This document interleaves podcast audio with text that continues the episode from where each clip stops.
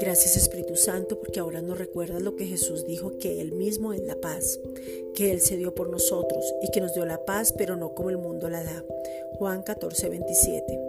En esa paz entramos en el reposo, vivimos enfocados y no nos dejamos mover por circunstancias. Gracias Espíritu Santo por interceder conforme a la voluntad del Padre. Romanos 8:27. Porque aunque muchas veces no entendamos, tú lo haces por nosotros siempre, conociendo aún nuestras debilidades, pero al mismo tiempo fortaleciéndonos. Gracias Espíritu Santo por tu amor por ser esa persona que con ternura nos enseña y que vino para buscarnos en esa condición y convencernos de la obra completa, perfecta y suficiente de Jesucristo, manifestando el amor del Padre, que no quiere que ninguno se pierda, y asimismo revelarnos el amor del Padre y el amor del Hijo.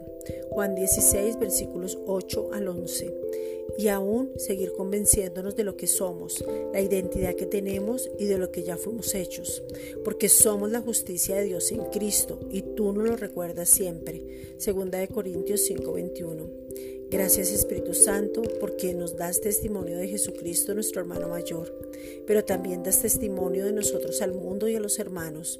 Por eso te damos gracias porque eres tú quien está levantando siempre. Primera de Corintios 2 versículos 9 al 10.